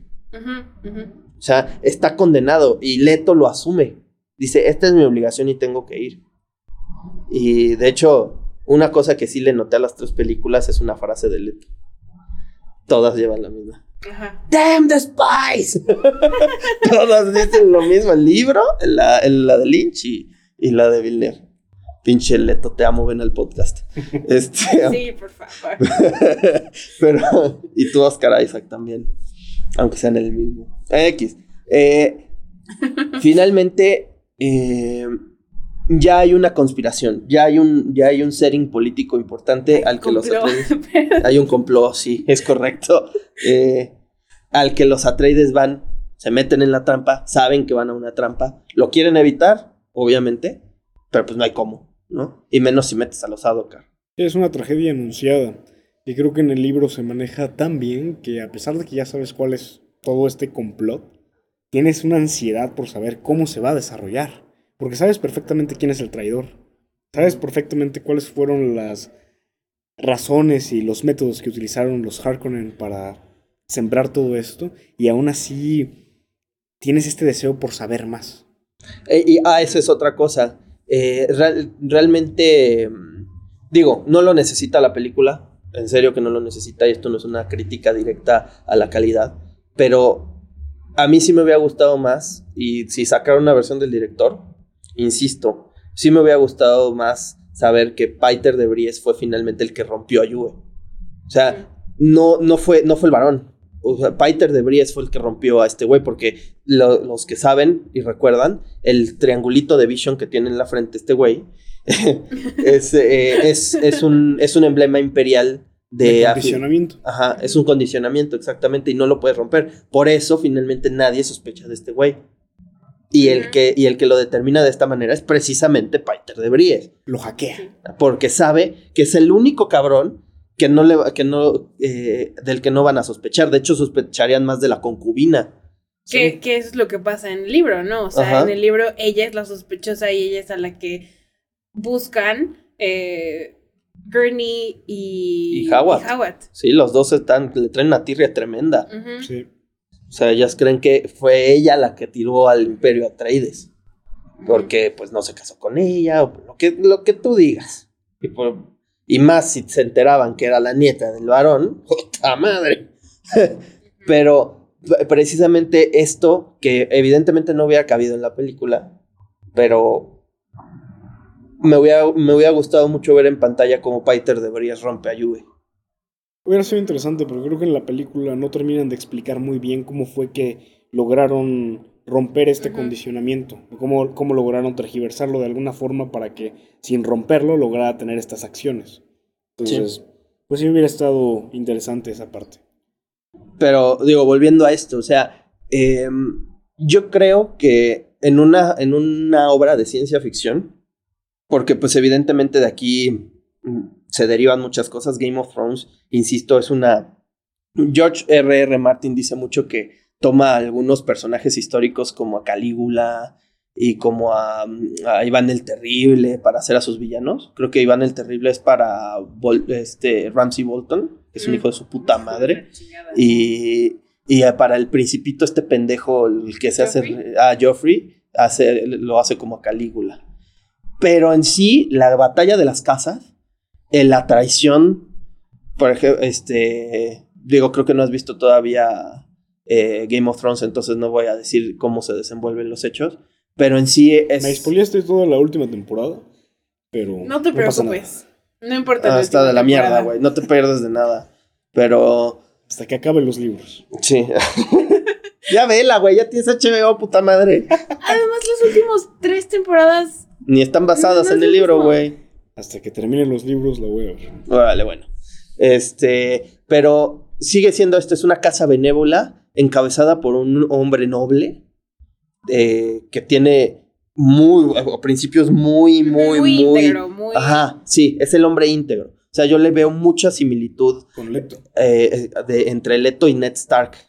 Los dos Y a la larga que sigues viendo la historia de Game of Thrones, te, das, te vas dando cuenta que Ned Stark de verdad era un pinche caballero.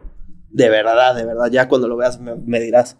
Pero es, es esencialmente eso. Es la casa noble que ahora le toca ver cómo, cómo eh, o sea, toda esta cuestión de la interacción con, con los que están en el trono. Y ahí es donde mm, the shit hits the fan, ¿sabes? Eh, igual aquí. Y, lo decía, lo, dije en alguna conversación que tuve con ustedes hace mucho. Eh, pareciera como si los poderes emergentes vieran a un poder chiquito empezar a ganar fuerza y quererlo ahogar. Porque ya hay un régimen establecido. O sea, yo veo a los Harkonnen y a. y, a, y al emperador como Estados Unidos. Y en cuanto empieza a haber un poder en el sur, entonces, ¿cuál es la respuesta? Te los a chingar porque... O en el Oriente, ¿no? Es el dilema de seguridad en las relaciones internacionales. Es correcto. Entonces, eh, para mí, y ahorita me dan su opinión, para mí es el planteamiento político más brillante que he visto en una obra de ciencia ficción. Sí, no hay nada igual, al menos hasta ahora. Sí, no. Sobre todo porque es este entramado político, religioso, social, no solo tiene esta cara política que quizá hay, y sí podrías haber visto en Game of Thrones, ¿no? Que yo todavía no conozco muy bien, pero también tiene este misticismo, que es esta otra cara del poder que pocas veces ves esta cara tan profunda en la cuestión más mística, espiritual y religiosa. O sea, casi nunca te plantean el cómo la posición de poder te permite plantar mitos que vas a cosechar en unos años más, ¿no? Por ejemplo, aquí en México eh, sabemos perfectamente que hay ciertos personajes en el poder que durante incluso década y tanto estuvieron sembrando una narrativa y la cosecharon. Aquí en Dune con siglos incluso. Sí, completamente. Y em, finalmente, ¿qué te parece esta, esta conjunción entre las Bene Gesserit y las, y las familias? Es muy interesante eso, ¿no? Que oh, ellas, e, ellas han sabido cómo filtrarse en, las grandes esferas del poder y pues prácticamente hay una Bene Gesserit en cada familia. En cada familia. De hecho, la Truth Sayer eh, del emperador pues es la madre superiora, ¿no? La manda más de ellas. Pero finalmente tú cómo ves esto, cómo ve, le puedes poner un paralelismo al mundo real, ¿en, qué, ¿en qué crees que estaba pensando eh, Frank Herbert cuando cuando empezó a atar estos cabos y cuando empezó a diseñar este mundo entre religioso y político. Pues estaba pensando en los cimientos de la humanidad.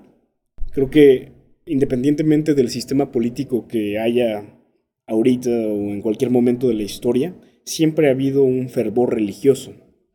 Y esos fervores religiosos se construyen a veces, eh, eh, como bien decíamos, en décadas o hasta en siglos. Y hoy todavía tenemos estas costumbres religiosas que se pueden datar desde hace milenios incluso. Y son cosas que se sembraron entonces y hoy se siguen cosechando.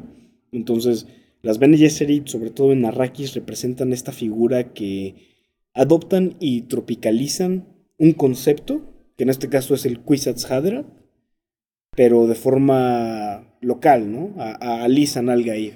Entonces, mandan a estas emisarias para conocer las casas eh, las Madres Superior en este caso, para conocer la, cuestión más etnográfica de, cierto lugar y ya con base en ese labor antropológico crean esta figura mesiánica que eventualmente va a llegar ahí para sumarle a sus intereses.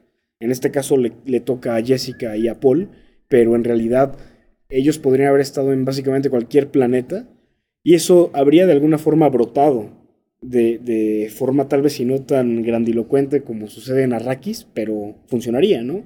O sea, las religiones que hoy día imperan son casi todas comparten un origen, tanto en el Torá como en el Corán, como en la Biblia, tenemos al mismo Dios del Antiguo Testamento, y ya nada más está tropicalizado a diferentes hemisferios en el planeta, sin faltarle el respeto a ningún creyente aquí. Sí.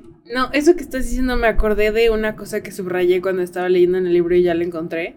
Que esta es mi traducción, que no creo que esté muy buena, pero em, que cuando lo leí dije, sí, o sea, es, como, es, esta es la esencia de, de Dune, de cuando la ley y el deber se son uno, unidos por la religión, nunca te vuelves realmente consciente de forma completa o completamente consciente sobre ti mismo, siempre eres un poco menos que un individuo.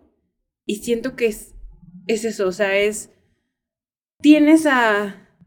Pues Marion, digo, estás pudiendo ver la parte individual de estas personas que se vuelven marionetas dentro del juego de la historia que, que Paul no va a poder cambiar, ¿no? Por ejemplo, o sea, es, este, tú eres el duque, bueno, el hijo del duque, te conviertes en el duque, esto es lo que tienes que hacer, esto es lo que te toca. Jessica también tiene la misma, la misma cosa de esto es tu deber, esto es lo que tienes que hacer.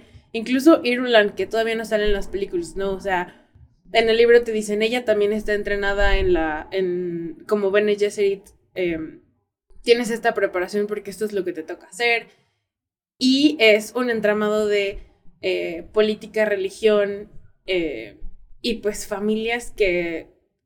Es como las familias reales del mundo, ¿no? O sea, todos son primos, todos son tíos, todos son hermanos, se casan entre unos y entre otros para mantener el poder. Y cuando tienes a alguien que quiere brincar y decir, yo quiero eh, algo más como en el libro son las, como las lower houses, ¿no? Creo. Este, te ponen el estate quieto y te tiran a, al ducleto que puede ser eh, como el líder más, más íntegro, más eh, humano, más carismático y con quien puedes tener más cercanía para mantener el status quo de quienes se sienten dueños de todo. Sí, estamos hablando de la manipulación de masas, porque al final, para que puedas tener a un Lisan al Gaib, necesitas también a un pueblo que haya sido oprimido por muchísimo tiempo. Entonces, tanto los Harkonnen como los Atreides aquí están jugando, sí en bandos distintos, pero para el mismo fin. Y, y, de alguna forma, si no tuvieras este pueblo oprimido, no podrías tener a un Kwisatz Haderach. No podrías tener a esta figura que guía a todos en busca de, liberación. Eh, entonces, pues aquí eh, notas muchísimos paralelismos con, la vida real. O sea, cuántas veces no se han movido ideologías, eh, sistemas económicos, religiones incluso, en aparentes aras de revolución, cuando lo único que estamos haciendo es cambiar el orden mundial, ¿no? Como lo que está sucediendo ahorita con Rusia y con todo este, este balance de poder que se está dando entre Oriente y, Occidente. Pues sí, son los Atreides contra los Harkonnen ahorita. Ya tú decides a quién vas a apoyar como tal, ¿no? Porque eh, ahorita sí se... Eh, digo, claramente es algo muy tricky hablar sobre una guerra, porque evidentemente el sufrimiento es real. Y aunque en México quizá, y si haces un balance de los decesos que hay día a día con lo que está sucediendo en Ucrania, pues México va a tener un mayor número. Eso no quita o, le resta valía al dolor que está sucediendo en Ucrania. Pero sí te puedes dar cuenta de cómo es la narrativa lo que le da valor a una cosa u otra. Porque lo que está sucediendo en Ucrania no es algo que no esté sucediendo también ahorita en muchísimos países de África con guerras civiles. O en Medio Oriente con ya sabemos quién. Eh, eh, eh, incluso aquí en, América del Sur, ¿no? Con tantas bandas, o México, por Dios, ya sabemos que hay grupos que están dedicados a, desestabilizar el país. Entonces, creo que las Bene Gesserit en ese sentido son estas maestras de la narrativa, del misticismo también, pero son excelentes creadoras de historias. Y es esa capacidad literaria. sí, sí, está fuertísima. Es esta capacidad literaria la que permite que, exista un pueblo como los Fremen y que tengan tantas cosas místicas que de alguna forma justifican el genocidio galáctico que va a haber después. Sí, porque no están centrados en una deidad, simplemente conocen cuál, cómo se mueve el mundo, saben que ninguna historia es sagrada y las historias más que ser dogmas y cosas ante las que te tengas que hincar, son herramientas. exacto, son herramientas y esas herramientas las usan ellas para lograr su objetivo, que finalmente es... Eh, Engendrar al Ajá.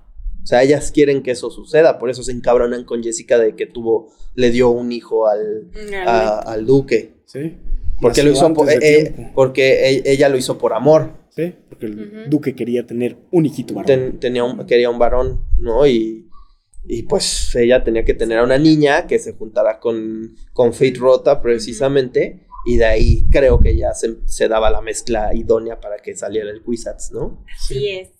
Sí, Pero sí. no, a esta niña le valió verga, ¿verdad? Y pues eh, engendró al Quizats Haderach antes porque yo quiero ser la mamá Sí, amor. del hijo de, de Oscar Isaac, ¿cómo no?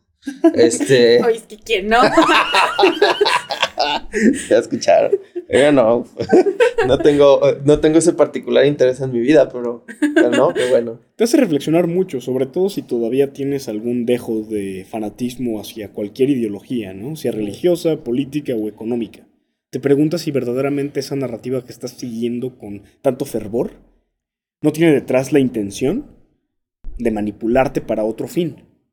Sí, sí, finalmente esa es la lección de esta agrupación que de hecho les, eh, eh, les van a sacar una serie en HBO, Sí. por la cual estoy muy emocionado. ¿Cuándo? ¿Cuándo? ¿Es este año o hasta el que Creo sigue? que hasta el siguiente.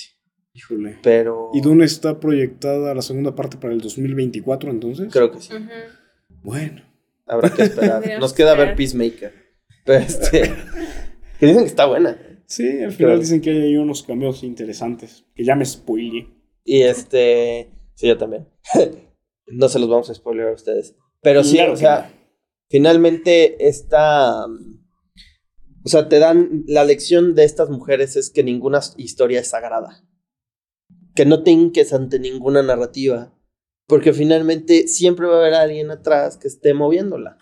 Para conseguir poder, dinero o simplemente esa, e- esa, esa embriaguez que te llega al saber que hay gente que te, que te que adora lo que dices y lo que haces. Por ejemplo, hay un documental muy interesante que me pusieron ahí igual en la carrera de un cabrón que hace un experimento social.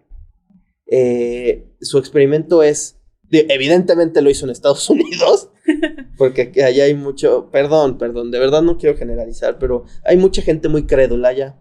No digo que aquí no, pero allá especi- especialmente está muy cabrón. Pero bueno, X, este güey lo que hace es, el, el vato tiene como, como rasgos eh, entre indios y, o sea, indios de la India y mm, como medio, de Medio Oriente. Y lo que él hace es decir, yo soy el enviado de una fe eh, de- derivada del budismo, pero que lleva a tales objetivos. No recuerdo con, eh, eh, o sea, de manera muy específica todo lo que según él pone eh, sobre la mesa en su religión, pero él sabe que no es cierto.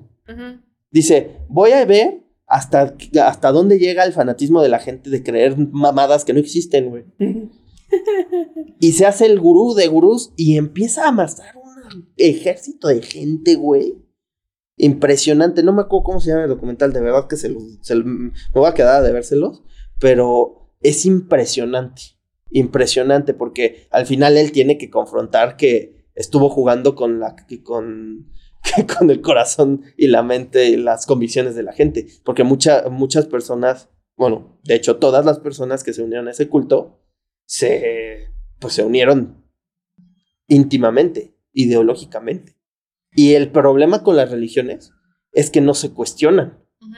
O sea, no es como que te afilias al PAN y un buen día llega el culderón y dices, puta, pues ya no quiero ser del PAN porque llegó este puto a, a propiciar una guerra civil y un genocidio en mi país. No. Saludos, señor Monarcas. Y este, no, no, no. O, cual- o, o con el PRI, que pues llevó, lleva, llevó 70 años jodiéndose por el culo a México bien sabrosito. Y ahorita con Morena puede pasar lo mismo, ¿no? Los morenas. Saludos, señor presidente. Eh, cabecita de algodón. Pero, insisto, de esas ideologías, o incluso de haber, de- te puedes re- retractar de haber donado dinero a la asociación de rifles. Saludos de nuevo. Pero la religión es algo que no cuestionas, güey. La religión finalmente llega a dictarte un cierto parámetro. Un canon de vida. Ajá. Y el problema es que si lo arraigas tanto y al final te dicen que es mentira, Te destruyen Tú- la tú- identidad que exacto, tengas, ¿no? ya O tiene sea, que ver con tu identidad. Eso, por eso, eh, por ejemplo, a- al- eh, por eso Marcial Maciel es el villano de cómics perfecto, güey. Ese cabrón entendió muy bien que, que el mejor poder que puedes obtener es el poder eh, superestructural y el poder espiritual, güey. Si por eso nadie lo tiró, por eso el pendejo se murió como rey. O sea, ese es mi punto. Finalmente, si, si tú comprendes que ninguna narrativa y ninguna historia, ningún cuento es sagrado, obtienes un gran poder. Pues sí, todos son ficciones, ¿no? O sea, el chiste es cuál decides creer y por qué decides creerla y hasta qué nivel, ¿no? Sí, porque si llegaras con una persona musulmana o católica y llegaras a probar, de, eh, digo, de entrada es muy complicado, pero llegaras a probar que la fe que ellos profesan puede que sea una mentira. es que yo creo que más allá de la veracidad de la fe que las personas adoptan, que pues es algo ya muy íntimo, como dices, y que a veces está tan, tan, tan, pero tan ligado a la identidad que ya el cuestionarlas es cuestionarse así, y eso es muy doloroso, ya lo hablamos en el capítulo de Bojack. Exactamente. Creo que lo que sí valdría la pena es preguntarse, las acciones que yo estoy adoptando con base en esta fe, en esta religión, en esta espiritualidad que, estoy llevando, ¿a qué están sumando? ¿Están sumando a un mejor mundo o están sumando a la imposición de un dogma? A la división de, las comunidades, al atomismo de la sociedad, al decir que los que pertenecen a mi grupo son superiores que los que no. O sea, ese es yo creo que el punto crítico en cualquier fe. Y es muy doloroso, porque a veces te subes a esa narrativa y te llevó y cuando te das cuenta ya tienes 50, 60 años y guiaste tu vida por parámetros que ni siquiera te habías dado cuenta. Exacto. E insisto, el, el peligro de, las, de, de, estos, de estas cámaras de coespirituales, más que nada, porque la ideología sí es complicada tirarla ahorita, pero chinga a su madre un poco de repente y con el tiempo. Muchas ideologías que se creían que iban a, a quedarse férreamente en el imaginario y en el, y en el actuar humano, chingaron a su madre pero bonito, ¿eh? y, y pero la religión no. Es que es una cuestión muy íntima, güey. Y además está relacionado a temas que pocas veces se ponen sobre la mesa para hablar de forma un poco más comunitaria. O sea, pocas personas tocan la muerte, güey. Pocas personas tocan la trascendencia del ser. O sea, en México tenemos esta, esta frase de, no se habla ni de política ni de religión. Ni de Bruno. Perdón. no, no, no. No se habla de... Em, ¿Qué está diciendo? no se habla de política ni de ah, religión. No se habla ni de política ni de religión. Pero esas son las estructuras que sostienen a la civilización, güey. Entonces, si no hablas en familia de esas cosas, pues evidentemente cualquier persona va a llegar a manipularte a través de ahí. Y, como son cosas tan íntimas, tan metafísicas, eh, y además pues jamás se, abordan en comunidad, en lo más cercano, pues entonces eres un blanco fácil para cualquier persona que, que diga, güey, voy a lucrar con este cabrón. O sea, el caso de Nexus, güey. Ay, cabrón. O sea, ese güey era un wannabe Jesucristo John Lennon, más o menos. Incluso físicamente el, cabrón tiene esta combinación de aspectos. ¿Y qué hizo? Fue precisamente tomar estos aspectos medianamente espirituales, medianamente político-económicos y cabrón, todas las cosas que hizo. Cuando vi el, documental en HBO, dije, ay, cabrón. Y estás hablando de personas que estaban en esferas de relativo poder intelectual de, relativo poder económico, o sea, personas que uno pensaría que tuvieron una formación lo suficientemente sólida como para discernir cuando un cabrón simplemente los quiere estafar. Pero no, güey, el poder coercitivo de un culto te puede llevar a hacer cosas que, híjole, jamás te habías planteado. Pues como Jim Jones, güey. 914 personas creo que fueron las que fallecieron en Guyana gracias a que este pendejo les dijo que se suicidaran. Sí es impresionante el poder que, que puedes tener como líder religioso. Es impresionante, güey. Y, e insisto, atándolo de nuevo con Dune. La lección que te da las Bene Gesserit en el universo que plantea Frank Herbert es que ninguna narrativa es para hincarte ante ella, porque ellas te están demostrando finalmente. Obviamente, pues hay una, una espiritualidad y que la Biblia católica naranja y todo ese pedo, ¿no? Pero finalmente ellas lo que plantean, o sea, para que lleguen y hayan trabajado a un planeta entero para que esperaran a un Mesías, también, pues, o sea, demuestra esto que acabamos de decir con creces, ¿no? Y este, y bueno, finalmente, eh, creo que ya hablamos un poco del tema, pero el, concepto del elegido es, es interesante cómo lo manejan aquí. O sea, hay muchísimas producciones en, en, Hollywood y muchos libros y viñetas y novelas. Bien políticos. Este. ¿Qué andas ahora con un Salinas atorado en, en la garganta? Chau, ya te usar Twitter. tweets, tweets, tweets. Soy muy edgy. Ah, pobres. Pero. Pero es. O sea, hay muchísimos, muchísimos elegidos en, en las historias, ¿no? En cualquier plataforma, en cualquier formato. Siempre está esta historia de naciste y tú eres el que nos va a liberar, o tú eres el que va a hacer tal cosa. El Chosen One. Creo que la película con la que mejor se puede analogar esto, evidentemente, es Star Wars, porque Anakin es el, reflejo. Bien logrado o mal logrado, eso ya dependerá de los gustos de cada quien. Pero definitivamente George Lucas agarró a Paul Atreides y le cambió a Doom por Tatooine. Sí, y lo hizo malo. sí. Bueno, que, ya en, los siguientes libros de, de Dune también podrías estar en, esa posición con Paul, güey. Pero bueno, eh, con, George Lucas fue algo más polarizado, ¿no? Con las fuerzas y, todo eso. Pero algo que a mí me interesó mucho de, mm, la versión del elegido que maneja Frank Herbert es todo lo que hay detrás de.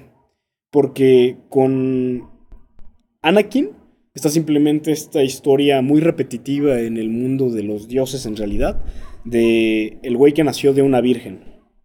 Está presente tanto en todo lo que dije ya que comparte el Nuevo Testamento, que es el Torah, el Islam eh, y, el cristianismo, pero también está presente en el hermetismo, en religiones muy antiguas, ¿no? En el hinduismo. Y con Dun tienes algo que está presente más en el gnosticismo, por ejemplo. Si han tenido el interés y, la fortuna de leer un poco de los textos apócrifos que hay, se darán cuenta que esta idea de engendrar de forma individual a, un niño es un proceso que toma siglos incluso. O sea, que hay linajes que se van combinando y al final ni siquiera ya hay necesidad de que exista la concepción de forma natural, ¿no? No necesitas eh, eh, que dos personas copulen para que nazca alguien. Y en Dune me pareció que, aunque Leto sí en este caso es donador de esperma, de todas maneras tiene muy presente. Así es. de, alguna forma sí tienes muy presente toda esta preparación de décadas para traer a un personaje, ¿no? Que en este caso es una desobediencia, pero Jessica pertenece a todas estas casas y a estos linajes que finalmente eh, producen a Paul. Así es. Sí, no, es muy interesante. Realmente manejan un concepto del elegido no tan unidimensional, ¿no? De que naciste y es que eres tú, güey. El que tiene que salvarnos. No, aquí te han fabricado, güey. O sea, hubo, hubo todo un mecanismo y una planeación para que nacieras, güey. No fuiste un accidente. O sea, no fue algo de que, ah, oye, vino el ángel a decirte que ahora tú eres la elegida para traer al elegido. No, no, no. O, la fuerza, ¿no? sí. los, ¿cómo se llaman? Los midichlorians. Sí, no mames. Me hubieras dejado como la fuerza, George. Carajo. A veces no necesitas explicar más. Ya estás como J.K. Rowling diciendo que para traer un basilisco necesitas a un sapo sobre un huevo de gallina. No mames. Pero bueno. Creo que está muy bien construido y que toma precisamente todos estos textos un poco más holísticos de la antigüedad y agarra esos elementos. O sea, no es esta religión fácil que muchas veces eh, se, utiliza para traer al concepto del elegido, de, ah, nacido de virgen porque el Ser Supremo la señaló y dijo que es ella. No, no, no, hubo un proceso. Y un proceso súper complicado que además casi pusiste en riesgo, Jessica. Porque no se supone que trajeras a un niño. Sí, sí, sí, sí. O sea, esa es la parte interesante de esta, eh, edición que le hacen a esta historia del, del elegido.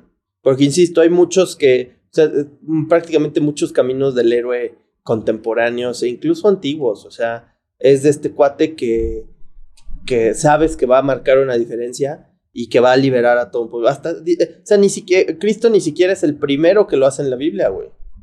Es Moisés. O sea, Moisés es el primero que llega y dice, no, es que tú tenías que llegar, es que Dios dijo que tú tenías que crecer entre los egipcios y conocerlos desde dentro, super, eh, porque pues Dios es el fundador de la CIA aparentemente, y, conocer al, al, enemigo desde adentro y llevarte con ellos para luego irte con los hebreos y saber cómo darles en la madre. Pero, o, o sea, bueno, fuera de pedo y sin ser irrespetuoso con la historia del éxodo, ¿verdad? Eh, porque, pues, digo, hay gente que, que, que, que, lo toma como, una, como un parámetro inamovible y está súper bien. No tanto, pero, pero se respeta. No, sí, exacto. Pero siempre está, está, o sea, sí hay una negación, tal vez, o sea, como que, que también está mucho ese cliché de que, ay, no, yo no soy ese güey. Hasta en, hasta en Matrix lo manejan así, ¿no?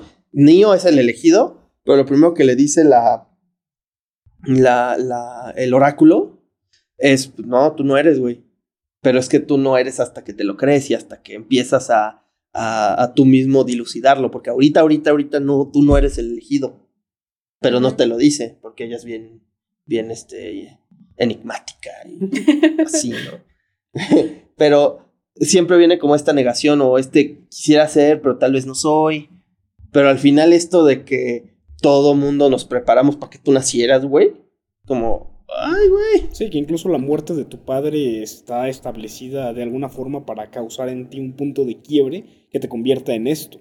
Sí. El que tú asesines a alguien también es parte de este plan divino. O sea, ver que tu propia senda ya forma parte de algo mucho más grande y, y lo que platicábamos hace rato con Majo de, de decir, no importa ya qué decida yo, Sí. Independientemente de lo que yo pueda hacer, estoy ya en este camino divino que lleva quizá siglos. siglos. Uh -huh. Ya está así y no hay nada que pueda hacer yo al respecto. Sí, no, es muy interesante y Dune lo, lo, lo aborda tanto en el libro como en la película de Villeneuve de una manera soberbia. Sí, es un sí. concepto muy holístico del elegido. Sí, sí, totalmente.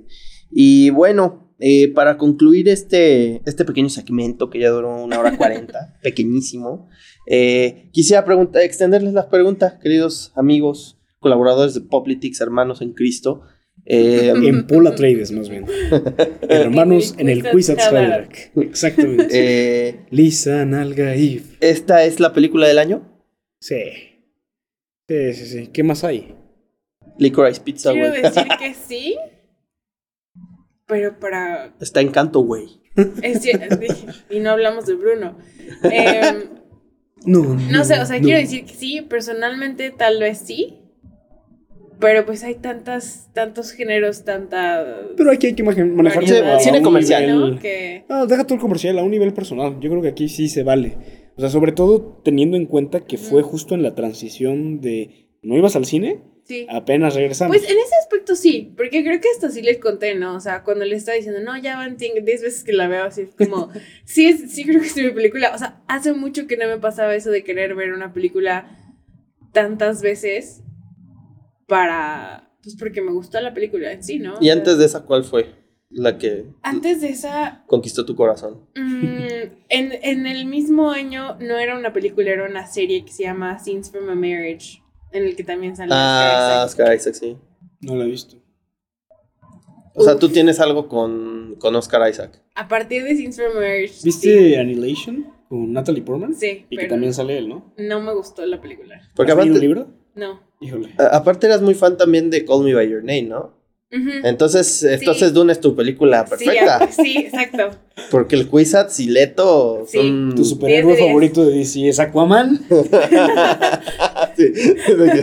sí. No, a ver. Y MJ tampoco. es la mejor. Es Thanos se te hace el mejor villano de Marvel. no, no, no, pero. Pero es, es, es, chistoso que lo digas así, ¿no? De que, ah, porque es Oscar Isaac y Timothy Chalamet. No, no, no. Pero no, no o sea, ¿eh? no, pero sí tiene cierto. Um, influencia, eh, la actuación de, ¿no? de, todos fue. Porque también, soberbia. por ejemplo, Arrival es una de mis películas favoritas. La primera vez que la vi no me gustó. Y después la volví a ver y dije, ¿qué me pasa? Estoy súper estúpida, esto es una joya. Sí, sí lo es.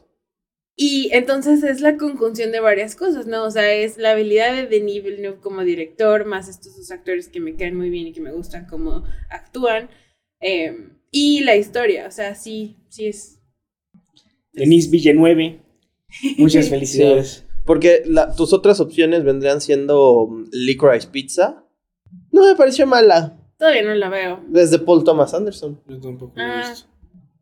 La otra opción es The Power of the Dog. The Power of no the... Ay, bueno, ay, es que tengo mis sentimientos encontrados por Hay otra. ¿no? Siento que. Está We- West Side Story, No, que lo tengo que decir lento porque siempre se me va la West lengua con esa. A Ajá. ver, Eh, tengo que buscarlas. Porque... está. Bueno, la de los Ricardo no está nominada. Eh, Está Drive My Car también, que es japonesa. Mm, Don't Look Up. Dune, Drive Ah, Don't Look Up. Belfast. Licorice Pizza. The Power of the Dog. West Side Story. King Richard. Goda. Ah, ah, no mamen, ¿eh? No sé, o sea, por ejemplo, King Richard está cute. Es Oscar Beatty. Sí. Y Will Smith se avienta una pinche bien. actuación de locos, ¿eh? Pero pues de ahí no pasa. O sea, no se vuelve algo trascendente de. "Oh, me inspiró. Es que precisamente por eso yo digo que Dune sí es la mejor película del año. Porque de todas esas que están nominadas, yo creo que la única que vamos a recordar es Dune. Sí. Y eh, la única razón por la que creo que no va a ganar el Oscar a mejor película es porque va a salir la 2. Y tal vez aplican lo mismo que aplicaron en El Señor de los Anillos. Tal vez, eso quiero creer yo. Porque, de verdad, es que Power of the Dog es una buena película. Jane Campion, al parecer, hizo su retorno triunfal. Pero realmente a mí no me parece una película con mucha gracia. O sea, es. Es plana, es aburrida, incluso. O sea, es muy. No sé. A mí Es me que dio una película hueva. trascendental combina diferentes factores, ¿no? Por un lado tienes este argumento profundo, tienes estos elementos místicos, políticos, económicos, y luego tienes esta cinematografía preciosa, una dirección solemne, actuaciones de ese nivel. Entonces, Sí. yo sí creo que, que Dune, como bien dicen, va a trascender el tiempo. De todas las que están nominadas para el, el Oscar para mejor película este año, aunque no lo gane, yo creo que se la merece. Como evento cinematográfico también. Entonces, pues ya veremos. Y Don, y Don Look Up a mí se me hizo. De, o sea, es buena película, muy buena película. Es una sátira, o sea, Pero- y, y al final es algo que puedes prender ahorita en CNN y está pasando. Sí, O sea, y ese es su mérito también. Ujú. es muy crítica, Sí. muy cruda. Todo también. el hate que ha recibido es reflejo de eso, ¿no? Sí. Es genial. Sí, sí, sí. Pero de verdad, o sea, la única película que yo veo uniforme y, y completa, con una producción, con un cariño, con un respeto, y, y de verdad, algo que tú vas al cine y dices, güey, de verdad qué gusto que sigan haciendo este tipo de cosas. La única que yo veo ahorita de las nominadas es Dune. Las demás, pues ya, ya sufren este, este, o sea, no he, no he visto ciertas, no he visto Belfast, que quiero verla, no he visto Nightmare Alley, la de Guillermo del Toro. Y no he visto West Side Story. Yo no tengo ganas de ver West Side Story, pero I don't know. Pues es que tal vez para los puristas del teatro musical vaya a ser un poquito insultante. Sí, Pero- eso vi. Pero regresando al tema de Dune, definitivamente fue una experiencia para los tres, porque además nos echamos nuestro club de libro, Sí. Así es. vimos la película de David Lynch otra vez, y como nueve veces la de Denis Villeneuve, entonces se disfrutó, o sea, trascendió el cine también para nosotros. Sí, claro que sí. Fue también, sí, claro. que sí. fue también una cuestión literaria, ¿no? Sí. Sí, por eso este decidimos al- este episodio decidimos alargarlo de esta manera porque creemos pertinente y creemos que es menester de verdad con el con la historia de este con, con una historia de tal tamaño que de verdad se, se ocupa hablar con esta profundidad. Eh, Si no han leído el libro, léanlo antes de ver la segunda parte. sí, sí, sí, sí, muy Es recomendable. Porque siento que Villeneuve no es que vaya a superarlo, pero, Pero sí, lo va a ya, hacer pero va, va- va a ser un, espectáculo esa segunda película. Un, reverendo espectáculo. Yo de verdad que, que estaría dispuesto a apostar por ello. como se apostó porque Robert Pattinson fuera un buen Batman. que lo fue. que vaya que lo fue. Bueno, espero que hayan disfrutado mucho, tanto los que están escuchando como eh, mis compañeros aquí en el foro del 19 de Poplitics. Este, que pues, ya ven, un chingo de producción y así. Pues bueno, esto ha sido todo. Mi amigo y navegante de la cofradía, Jorge Lugo, Majo de la Guardia en los controles y su servidor les decimos gracias. ¿Y ustedes que me escuchan? Prepárense ya para la Guerra Santa. My Lord Duke. Where the fear is gone, only I will remain.